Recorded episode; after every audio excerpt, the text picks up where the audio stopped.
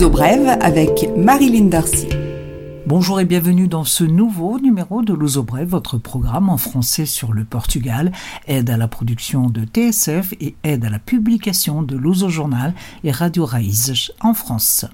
La vaccination se poursuit. Au Portugal, actuellement 2 millions de personnes ont reçu au moins une dose de vaccin, soit un cinquième de la population. Les pouvoirs publics ont décidé d'autoriser le vaccin Janssen du laboratoire Johnson Johnson sans restriction, malgré les quelques cas de thrombose signalés en Europe. Le plan portugais entre dans sa seconde phase et c'est la population en général qui est concernée de 18 à 79 ans, à commencer par les plus âgés. Dans la liste des personnes prioritaires apparaissent les personnes souffrant de maladies associées.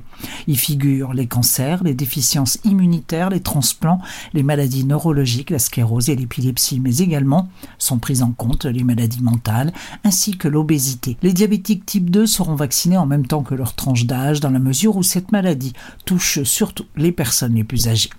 Je rappelle que pour se faire vacciner, il faut se rapprocher de son centre de saoud ou son centre de santé ou bien s'inscrire sur la plateforme en ligne si en tant qu'étranger on ne dispose pas de numéro d'usager. La pandémie au Portugal continue maîtrisée en ce qui concerne le nombre de nouveaux cas et hospitalisations.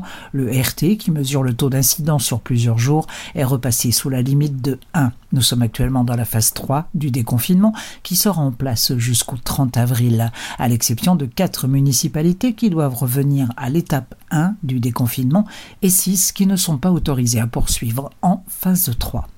Le Portugal a battu un record de 94 000 tests réalisés en une seule journée, atteignant ainsi les 10 millions de diagnostics du SARS-CoV-2 réalisés.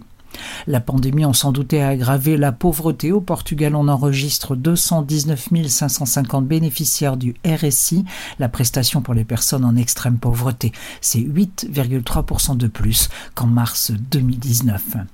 1 milliard 230 millions d'euros, c'est le montant global de la perte enregistrée par la TAP, la compagnie aérienne portugaise, en 2020. En 2019, le déficit s'était établi à 95,6 millions d'euros. La perte atteint donc un niveau historique qui confirme les énormes difficultés du groupe actuellement en restructuration. Le Portugal est le premier pays européen à déposer à Bruxelles son plan de résilience et récupération économique. Le pays prétend recevoir une enveloppe de 15 milliards d'euros de cette enveloppe globale décidée par l'Union européenne pour faire face aux difficultés engendrées par la crise de la Covid et préparer la relance. Avec les prêts consentis, la redistribution du programme 2020 et le nouveau plan 2030, les ressources mises à disposition seront bien plus élevées. Le Portugal, qui préside le Conseil de l'Europe ce semestre, a voulu donner l'exemple en respectant les délais de remise du programme. Le carburant portugais est le sixième plus cher de l'Union européenne, prix moyen, prix moyen du 95, 1,50€ par litre. Ce sont les taxes appliquées qui plombent le prix de l'essence lusitanienne. L'uso brève, culture. La page culturelle et autres tout d'abord, et c'est fondamental, les aides décidées par le gouvernement en faveur de la culture en Conseil des ministres spécialement dédié à cette question, le gouvernement a décidé d'approuver le statut d'intermittent pour pouvoir soutenir les précaires, les travailleurs les plus nombreux dans les différents secteurs culturels. Mais les principaux intéressés craignent un décalage par rapport à la réalité du monde culturel et d'avoir à payer cher leur propre protection sociale. À noter que le PRR, le plan de récupération et résilience, a finalement, et au contraire d'une première version, destiné 243 millions d'euros à la culture. Un peu plus de la moitié est destiné à la restauration du patrimoine. 49 musées, théâtres et monuments en seront les premiers bénéficiaires. En attendant, la culture est à nouveau accessible, à l'exception des week-ends, après 13 heures. Théâtre, spectacle, danse, en particulier le festival DDD, Diage da Danse. C'est jusqu'au 30 avril des spectacles virtuels, notamment quand les troupes et ballets sont étrangers, mais les chorégraphes portugais ont droit à la scène. Cela s'appelle collection printemps-été, mais ce n'est pas du prêt-à-porter ni de la mode. Il s'agit d'une exposition d'art contemporain très originale.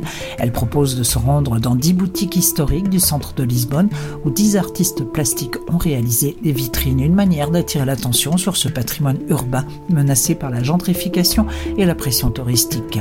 Livres, chaussures, chapeaux, morues et bijoux se retrouvent ainsi associés dans ce tour artistique d'un nouveau genre. Pour en savoir plus, se rendre sur le site de EGEAC, la culture à Lisbonne, www.egeac.pt. Nous célébrons les 47 ans du 25 avril, date de la révolution des œillets. Des dizaines et des dizaines d'événements sont prévus dans tout le pays. Le défilé sur l'avenue de la Liberté est autorisé. À noter la tenue du festival Politica, débat, films, spectacles, performances, concerts. Le festival Politica est cette année consacré aux frontières et c'est jusqu'au 25 avril. Ce Louzo Brève est maintenant terminé. Retrouvez-moi sur le groupe Facebook Louzo Brève Info Francophone. Je vous dis à la semaine prochaine. D'ici là, prenez soin de vous et des autres.